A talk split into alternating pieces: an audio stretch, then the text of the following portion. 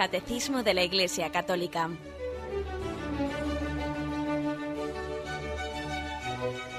Un programa dirigido por Monseñor José Ignacio Munilla, Obispo de San Sebastián.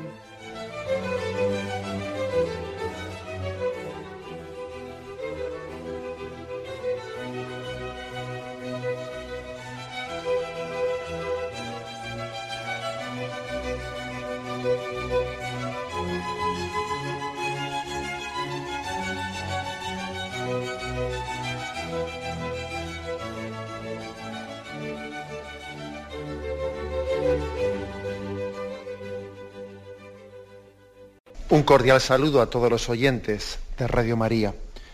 Un día más, con la gracia del Señor, proseguimos el comentario del Catecismo de nuestra Madre la Iglesia.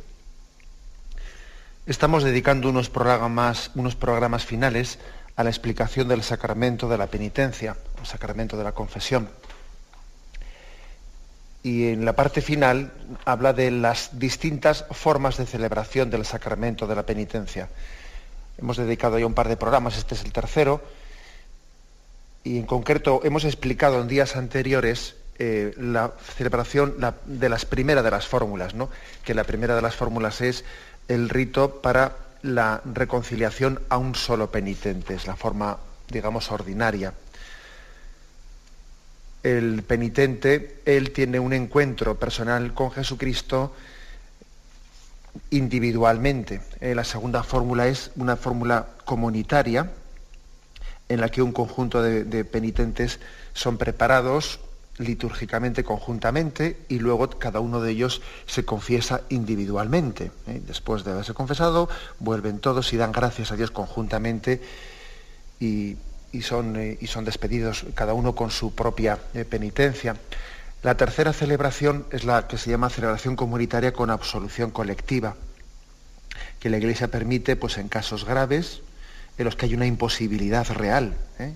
una necesidad grave por una parte y una imposibilidad real de que esa persona pueda confesarse o acercarse individualmente a la recepción del sacramento con unas, lógicamente, con unas, mm, una serie de condiciones para que eso sea válido. Entre ellas, pues la firme disposición y convicción de confesarse personalmente en cuanto que tenga ocasión confesarse personalmente de sus pecados graves y en cualquier caso antes de la siguiente de una, de una siguiente absolución. Bien, pero quisiera, quisiera mm, antes de que nos adentremos, porque hemos explicado principalmente la primera fórmula, ¿no? El rito para reconciliar a un solo penitente. Antes de pasar a la segunda fórmula, quisiera insistir un poco en algunos aspectos. Eh, decíamos que cuando termina la, celebración de ese rito de reconciliación de un solo penitente, el sacerdote pues suele despedir, puede despedir, ¿no? Y se le recomienda que lo haga, que despida al penitente con alguna invocación de acción de gracias. Dad gracias al Señor porque es bueno, el Señor te ha perdonado, vete en paz. La pasión de nuestro Señor Jesucristo, la intercesión de la bienaventurada Virgen María y de todos los santos, el bien que hagas y el mal que puedas sufrir, te sirvan como remedio de tus pecados, aumento de gracia y premio de vida eterna. Otra expresión. Y quisiera fijarme en esta hora. ¿eh? Vete en paz y anuncia a los hombres las maravillas de Dios que te ha salvado. Digo que me gustaría fijarme en esta, en esta fórmula porque es que creo que es importantísimo en este momento. ¿no? A veces uno dice, ¿cómo hago apostolado? ¿Cómo intento anunciar a Jesucristo a los demás? ¿no? Fijaros que aquí se nos está abriendo un camino muy concreto. Vete en paz y anuncia a los hombres las maravillas de Dios que te ha salvado. Es decir, ser testigos ante los demás del gozo, de la alegría, del sacramento, de la confesión. Ser testigos delante de los demás que hay una fuente de misericordia que se está ofertando a todo hombre hay una fuente de paz, una fuente de alegría. ¿Mm?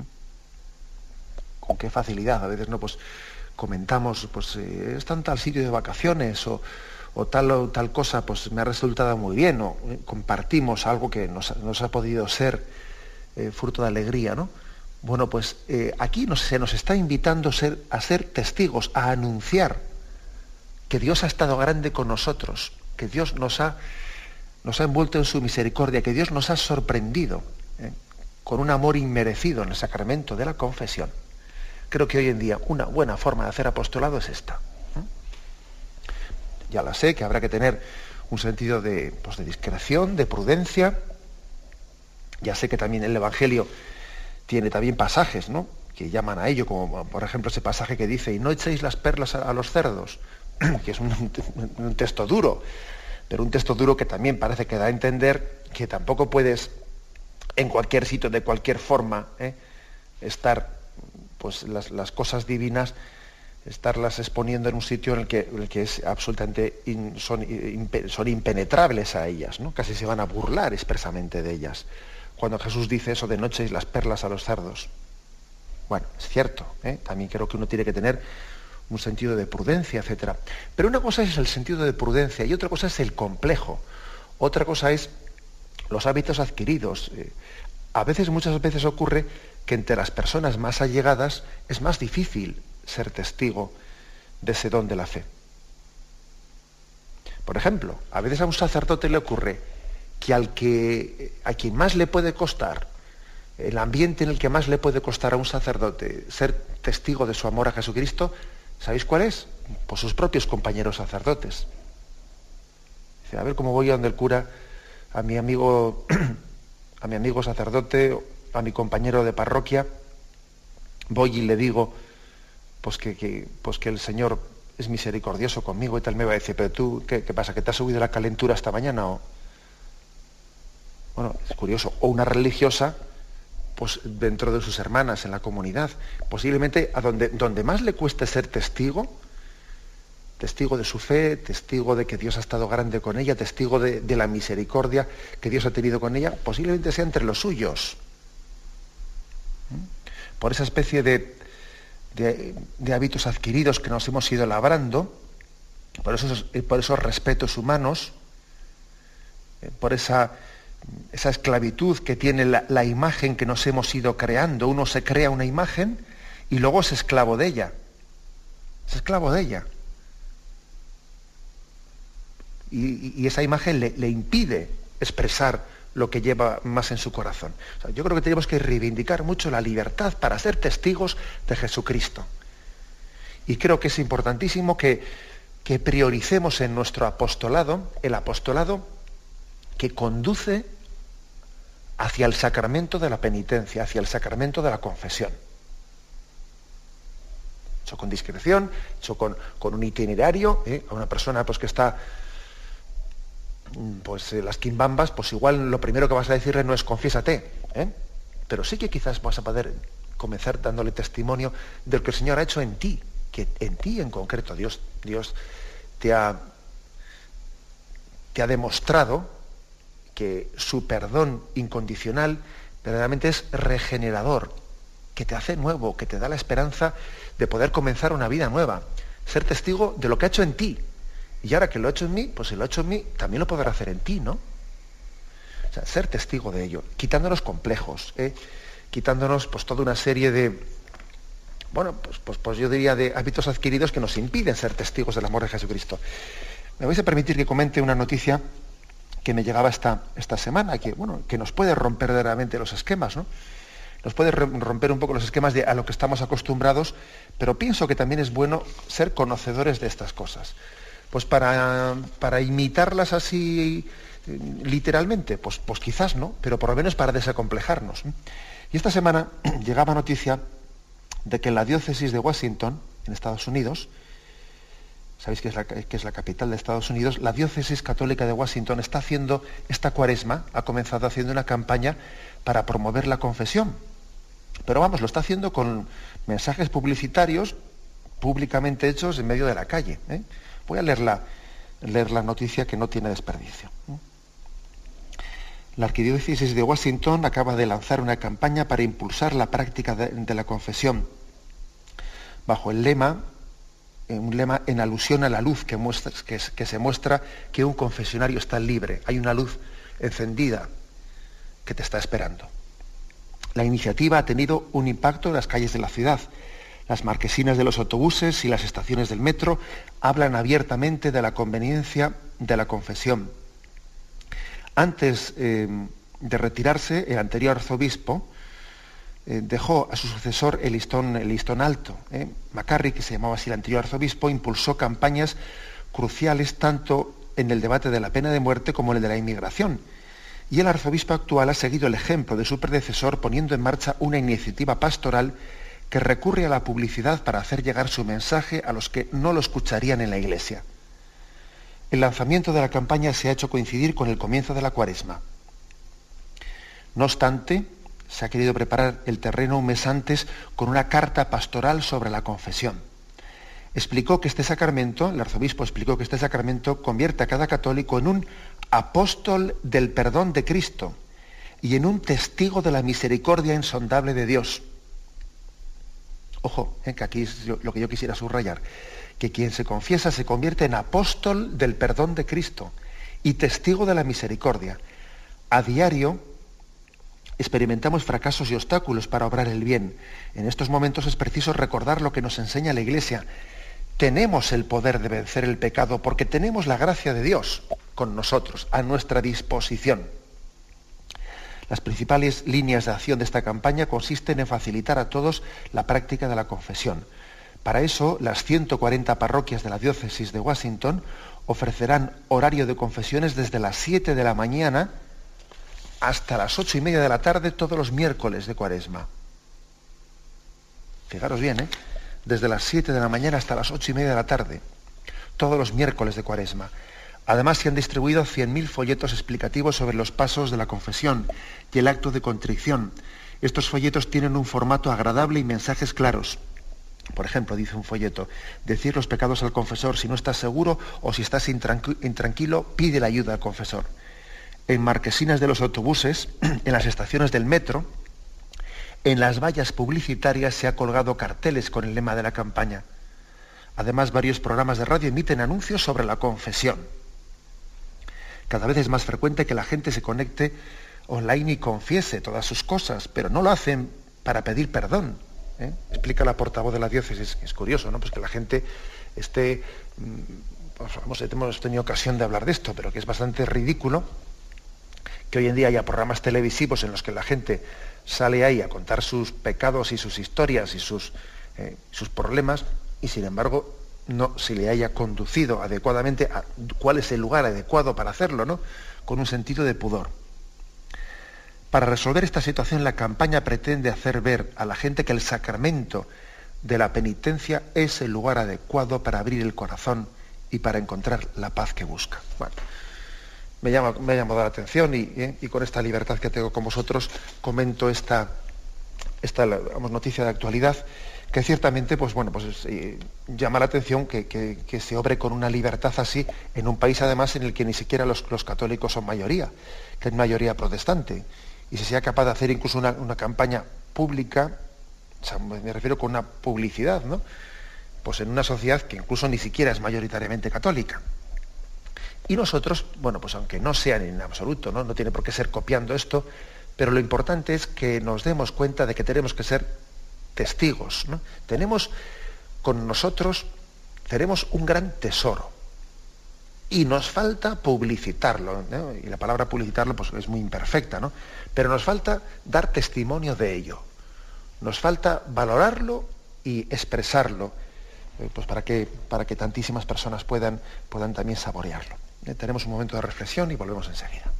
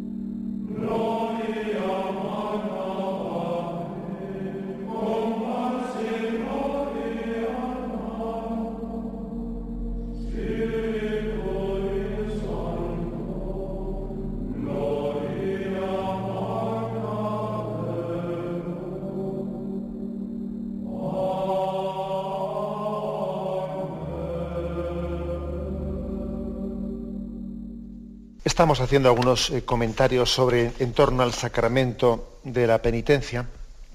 Me vais a permitir que hoy me tome un poco más de un poco de libertad para hacer algunos comentarios como este que os he hecho de esa noticia y también para hacer para dar respuesta también a algunas cosas así que, que me habéis preguntado, eh, que han quedado igual insuficientemente respondidas por radio, también alguna carta que me habéis dirigido. Quiero leer en concreto una, carta sobre, sobre, una experiencia de perdón eh, que una persona pues, eh, ha publicado. No, no, me, no, creo que sea conveniente ni que yo diga qué persona, qué autor concreto es el que ha publicado esta carta pues, en la prensa, porque yo no tengo deseo de contestarle a él personalmente. Sencillamente leo aquí estas expresiones, pues no para hacer una contestación a esa persona, sino para dar luz, luz sobre un discernimiento. Eh, de teología desde nuestra fe católica, para discernir cuál es el sentido, digamos, católico de correcto ¿no? del perdón y en qué nos alejamos ¿eh? de, ese de, ese sensus católico, ¿eh? en la concepción de cuál es el conducto por el que Dios nos da su perdón. Bueno, es una persona concreta pues, que escribe, ¿eh? escribe un, un artículo sobre la experiencia del perdón como vais a ver, pues es una persona que, tiene sensibilidad pues, propia del mundo protestante, eh, que tiene muchos aspectos positivos, que vais a verlos ahora, pero también creo que es bueno que distingamos, eh, que digamos que es lo propio también eh, del, de, la forma católica, del conducto católico, del sentido católico del sacramento para recibir el perdón de Dios. Bueno, vamos a ver, lo leo. Habla este autor de que leyendo la Sagrada Escritura, especialmente Romanos, Romanos capítulo 3, versículo 9, él allí tuvo la experiencia, la experiencia de, ser pecador. Dios le iluminó, tomó conciencia de, su ser pecador. También tuvo la certeza de que, eh, siguiendo los pasos de San Pablo, ¿no?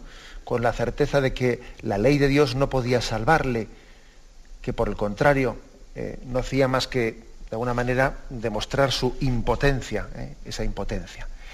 Y por último, descubre que para ser justificado por Dios, eh, pues, pues no, tiene que apoyarse en sus obras, sino aceptar la fe, el sacrificio expiatorio de Jesús en la cruz. Todo esto lo tenemos en el, pues principalmente en el capítulo tercero de la, de la carta a los romanos, que vamos a leerlo para que nos demos cuenta de cómo, cómo entender correctamente el sentido, el sentido del ser pecador. vamos a leer. Entonces, dice, entonces ¿qué? ¿Llevamos ventaja?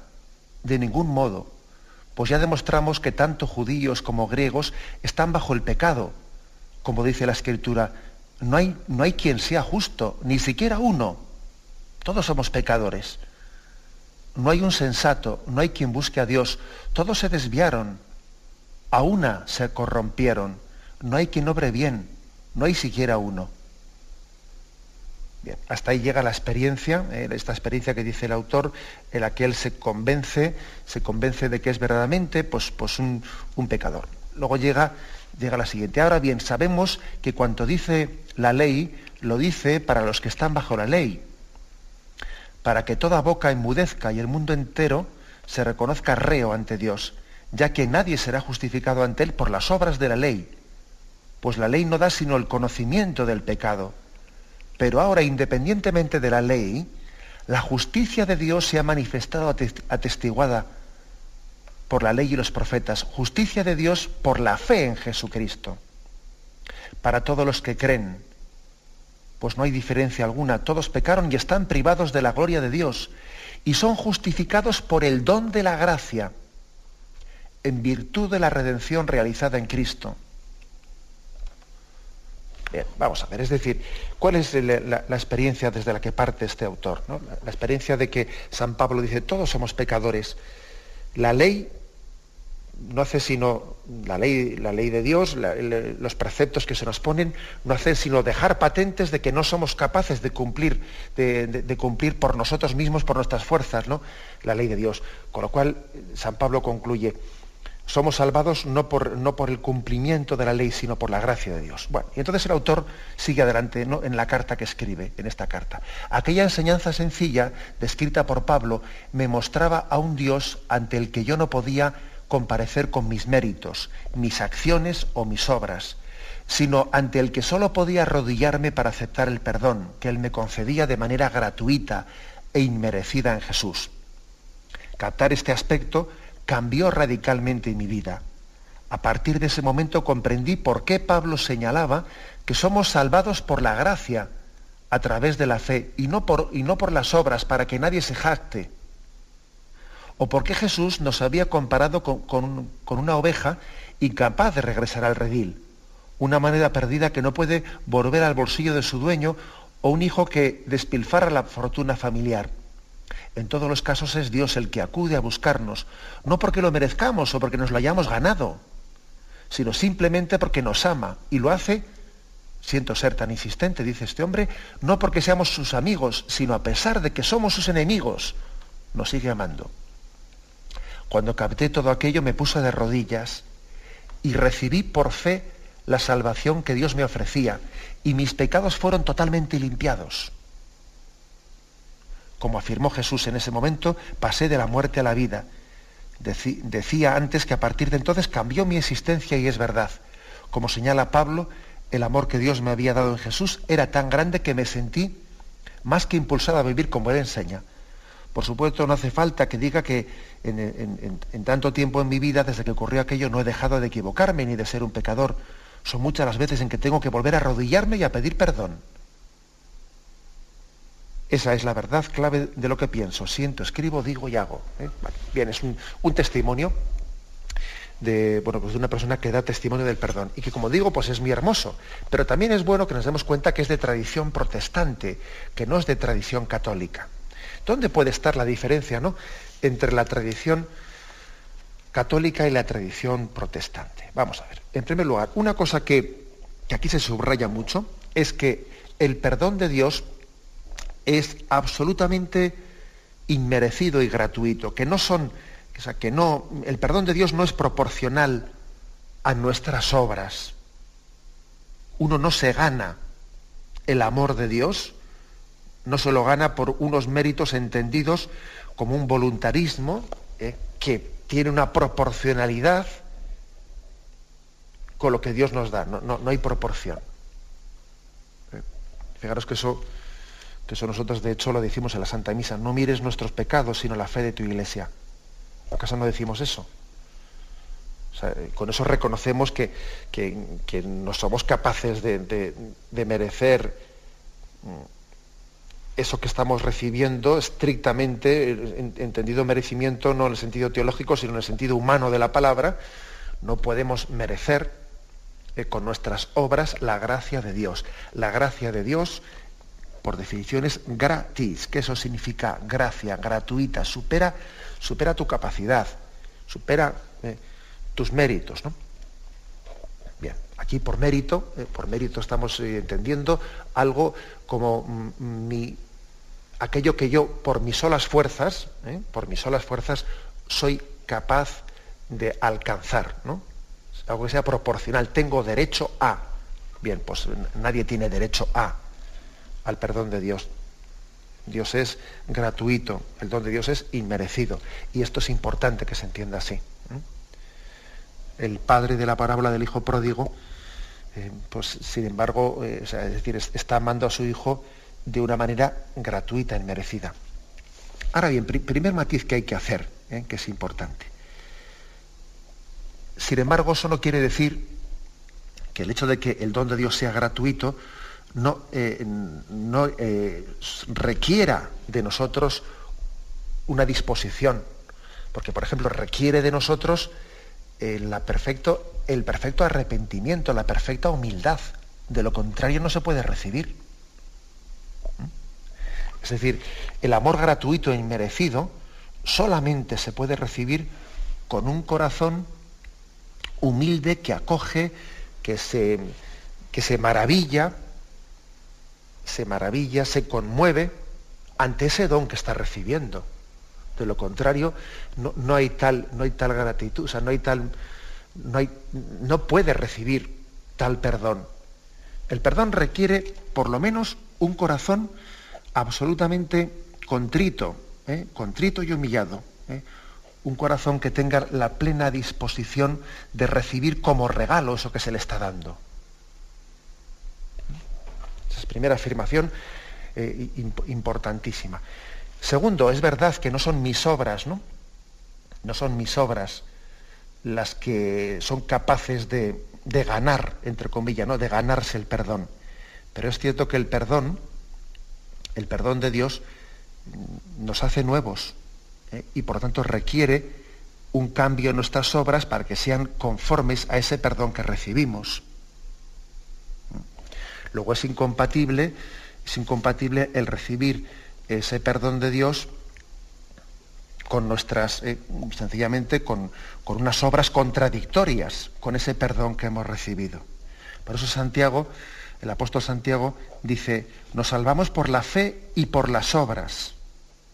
Y uno dice, bueno, y eso no, es, contradictorio, lo de la carta de Santiago no es contradictorio con esto que dice San Pablo, ¿eh? que parece que remarca mucho que nos salvamos por la fe y no tanto por las obras. No, no es contradictorio. Los dos textos son palabra de Dios, ¿sabéis? Luego, luego hay que entenderlo yo creo correctamente, es decir, es las obras, las obras son un don de Dios también, es decir, es una gracia de Dios el poder hacer obras, obras buenas. Es una gracia de Dios el poder merecer. Nosotros cuando hablamos de mérito en sentido, nosotros sí aceptamos la palabra mérito, pero no en el sentido humano, sino en el sentido teológico.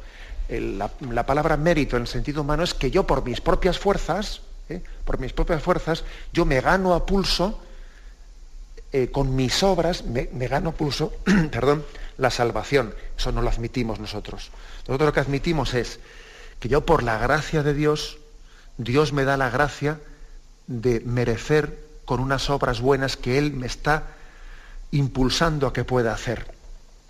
Las obras buenas que yo hago son gracia de Dios y Él me concede la gracia de que sean meritorias. Pero no entendamos la palabra meritoria como eh, algo que yo, como un machote, ¿no? por, mi, eh, por mi fuerza y por mi voluntarismo. No, no. Tener mérito ante Dios es una gracia de Dios. Dios. Dios te da la gracia de poder tener mérito. Con lo cual, entendiendo así las cosas, ¿eh? hay que decir, nos salvamos por la fe y por las obras. Ahora, eso, eso es total, sigue siendo totalmente gratuito. Totalmente gratuito. O sea, el que tú puedas merecer es gratuito. El que Dios, el que, el que Dios también te pida para poder salvarte, te pida obras de justicia, obras de amor, ¿eh? eso sigue siendo, la salvación será gratuita. ¿Por qué? Porque esas obras que te pide que hagas también te da la gracia para poder hacerlas. Luego, nosotros los católicos afirmamos, nos salvamos por la fe y por las obras. Pero eso no quiere decir que la salvación deje de ser gratuita, porque insisto, y permitidme que sea machacón, es que esas obras que Dios te exige que hagas para salvarte, esas obras que Él te exige, son también una gracia de Dios. Él te da la gracia. Bien, ese es un aspecto importante que tenemos que caer en cuenta de ello. ¿eh? Bien, tenemos un momento de reflexión y continuamos enseguida.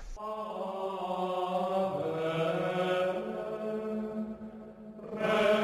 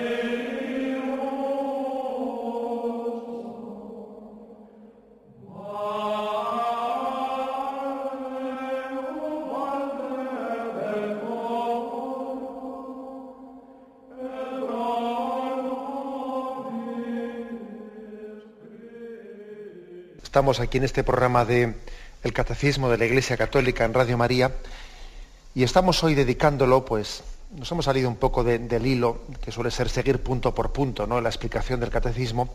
Estamos dedicándolo a explicar el sacramento de la penitencia y en concreto estábamos, eh, antes de este descanso que hemos hecho, estábamos explicando cuál es un poco lo, más esencial, lo la comprensión católica, nuestra comprensión teológico-católica, del sentido de, que el hombre se salva por la pura gracia de Dios y al mismo tiempo afirmamos que se salva por la fe y por las obras. ¿Cómo conjugamos eso? Y doy un paso más en esta explicación del sentido católico del perdón. En esa carta que antes os he leído de cómo un, protestante comprendía, ¿eh? comprendía el ser perdonado por Dios, dice que él cuando por la fe entendió que, el perdón era una gracia, dice, cuando él captó eh, tal cosa, me puse de rodillas y recibí por fe la salvación que Dios me ofrecía en Jesús. Eh, repito esta frase, ¿eh? me puse de rodillas y recibí por fe la salvación que Dios me ofrecía en Jesús y mis pecados fueron totalmente limpiados. la verdad es que es una expresión muy hermosa porque es un acto de fe, pero, pero es cierto que, que hay una diferencia sustancial con la concepción católica de, lo que es un sacramento.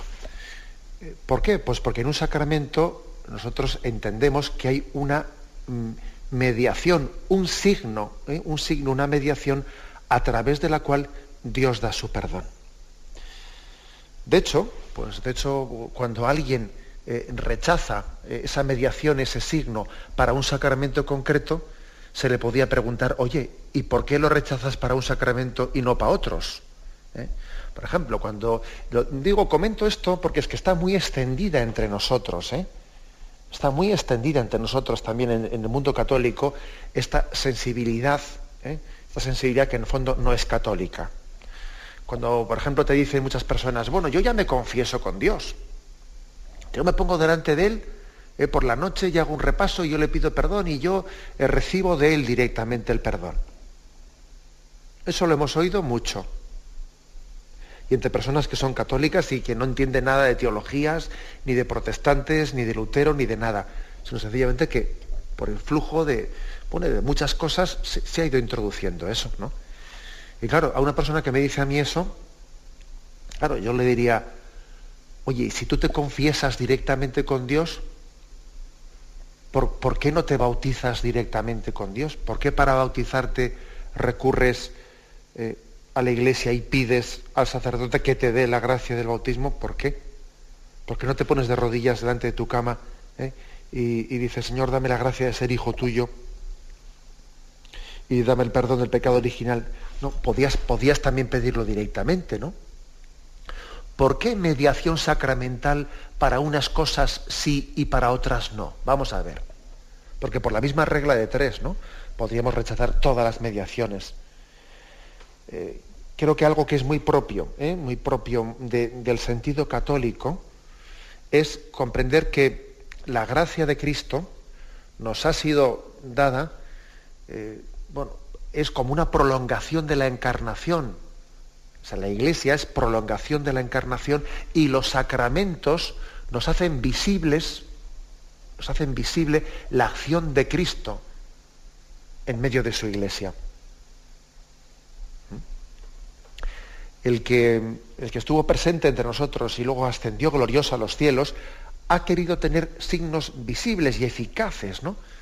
de, su, de su gracia entre nosotros. En primer lugar porque yo creo que el Señor tiene misericordia de nosotros y se adapta a nuestras entendederas. ¿eh? Pues porque de esa manera Él es, es consciente que necesitamos, como Tomás, ¿no? necesitamos palpar necesitamos también tener algún signo eh, de, su amor. Segundo, porque de esa manera yo creo que nos libra de muchos peligros, ¿no? Nos libra de peligros de subjetivismo, de relativismo, de hacer las cosas, de moldear las cosas a mi medida, ¿no? Cuando uno, eh, pues cuando uno dice, bueno, yo ya me arreglo por mi cuenta con Dios, yo ya me confieso con Él, sí, claro, ¿eh? yo me confieso con Él con un riesgo tremendo, vamos a ser sinceros, con un riesgo tremendo de que en esa subjetividad una subjetividad que está, que a, la que se le hurta cualquier tipo de mediación en la que también Dios nos ilumina, porque las mediaciones es verdad que son limitadas, ¿no? por sí mismas, son limitadas, pero también son muy concretas. O sea, una mediación concreta, pues el sacerdote me dice una palabra concreta, más difícil de manipular que lo que puede ser una inspiración interior. Porque una inspiración interior, sí, puede ser muy hermosa, pero también puede ser muy manipulable a mi medida, a mi, a mi forma. ¿eh? Luego, el sacramento de la confesión, con esa mediación, ¿no? Esa mediación de, pues, de, lo que es la expresión de los pecados, el discernimiento por parte de la Iglesia de si existe el arrepentimiento, el darnos una penitencia para las satisfacciones, etc. Esa mediación nos preserva de muchos peligros, peligros de subjetivismo, peligros de deformación de las cosas a nuestra medida. Y aparte de que nos preserva de peligros, nos da la gracia de tener también una, una certeza, ¿no? Una certeza basada no meramente ¿no? Pues en, un, en un subjetivismo, sino basada también en el signo, en la palabra de la Iglesia que me hace presente a Jesucristo. Luego hay que decir lo siguiente, ¿no? que, es, una, es, una, contradicción el que nosotros, pues, eh, el que nosotros, porque, porque a mí, como os podéis imaginar en este momento, en este programa, en absoluto yo me estoy refiriendo ni me quiero dirigir a nuestros, eh, pues a los, a los, cristianos protestantes. En el fondo lo que estoy queriendo denunciar es que entre nosotros, sin darnos cuenta, se nos han introducido eh, pues ciertas sensibilidades que no son católicas, que no son católicas. Eh. Pues influjo de la secularización, influjo de, bueno, pues de muchas cosas, ¿no? de, la ley, de la ley del mínimo esfuerzo, una cierta alergia a lo institucional, una cierta desconfianza hacia la Iglesia, el hecho de que por influjos, por muchos influjos, también porque a veces tenemos una percepción de la Iglesia más mediática que otra cosa, mediática me refiero a través de los medios de comunicación, casi las noticias que recibimos de la Iglesia vienen todas de la mano de medios de comunicación que acaban sembrando la sospecha, la desconfianza, hasta el punto que a la Iglesia la vamos sintiendo más como madrastra que como madre. Y ojo, ¿eh?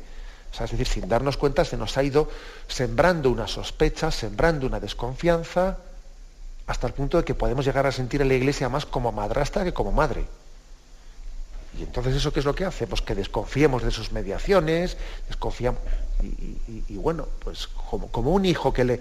Como un hijo, ¿no? Que también hemos visto eso, que los hijos hay un momento en los que, en los que les llega esa edad de la rebeldía y, empieza a sentir a sus padres, en vez de como sus verdaderos amigos, aquellos que, que, le quieren incondicionalmente, hay un momento en que los hijos tienen la edad de la rebeldía y empiezan a sentir a sus padres como si, como si fuesen sus competidores, como si fuesen alguien que me quiere quitar la libertad, como si fuesen alguien que me quieren atar. Ahí mis padres me están siempre diciendo lo que tengo que hacer, que no hagas esto, que hagas lo otro. Y ese hijo que está en la edad de la rebeldía siente a sus padres de una manera, eh, los percibe inadecuadamente. También le pasa eso al católico, al católico que, al que se le ha sembrado esa sospecha, esa duda, ese hacerle entender o hacerle creer que la iglesia eh, no es madre para él, eh, sino que está de alguna manera quitando la libertad, imponiéndole no sé qué, como si las mediaciones que la Iglesia tiene con él, las mediaciones fuesen eh, esclavitudes y, ¿no? y son caminos de liberación, caminos de liberación. Lo católico, lo propio de, la sensibilidad católica, eh, es entender que Cristo es camino, la Iglesia está prolongando el camino de Jesucristo no soy yo el que invento el camino para llegar a Dios, sino que es Él el que ha abierto un camino para llegar a mí. Eso es lo que se subraya, ¿no? especialmente en la, sensibilidad católica. No soy yo el que invento por qué camino tengo que llegar, una especie de revelación interior, ¿no? Porque es que a veces uno plantea la religiosidad como si yo, yo tengo una especie de luz interior, revelación interior, desde la que eh, busco un camino de acceso a Dios. Esa no es la concepción católica. La concepción católica es que Dios se expresa, se revela me manifiesta un camino en Jesucristo y en su iglesia, ¿eh? y Cristo funda su iglesia, en la cual pone un camino concreto para llegar hacia Él. Y los siete sacramentos, ¿eh? fundados por Jesucristo, instituidos por Jesucristo, eh, pues son el camino concreto desde el que nosotros accedemos a Dios. Y, hay, como veis, hay una, doble diferencia, ¿no? Hay una diferencia bastante clara. Y nosotros yo creo que tenemos que tener, bueno, pues esa, ese sentido católico, ese sentido católico de valorar la mediación en sacramental como un, como, como un signo de la misericordia de Cristo que no, no puede soportar que nosotros nos perdamos por el camino y sale a nuestra búsqueda y nos carga sobre sus hombros y nos, y nos lleva a su redil.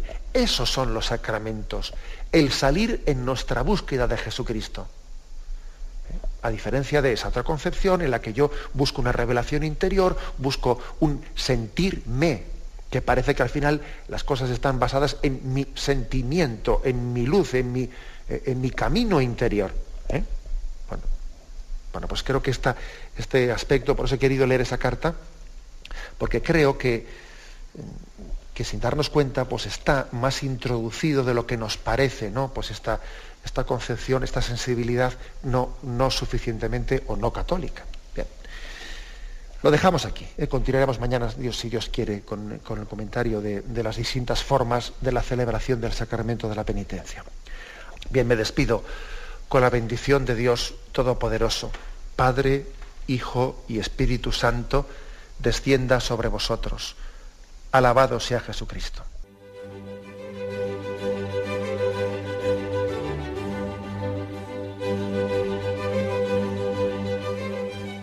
Finaliza el Catecismo de la Iglesia Católica, un programa dirigido por Monseñor José Ignacio Munilla, obispo de San Sebastián.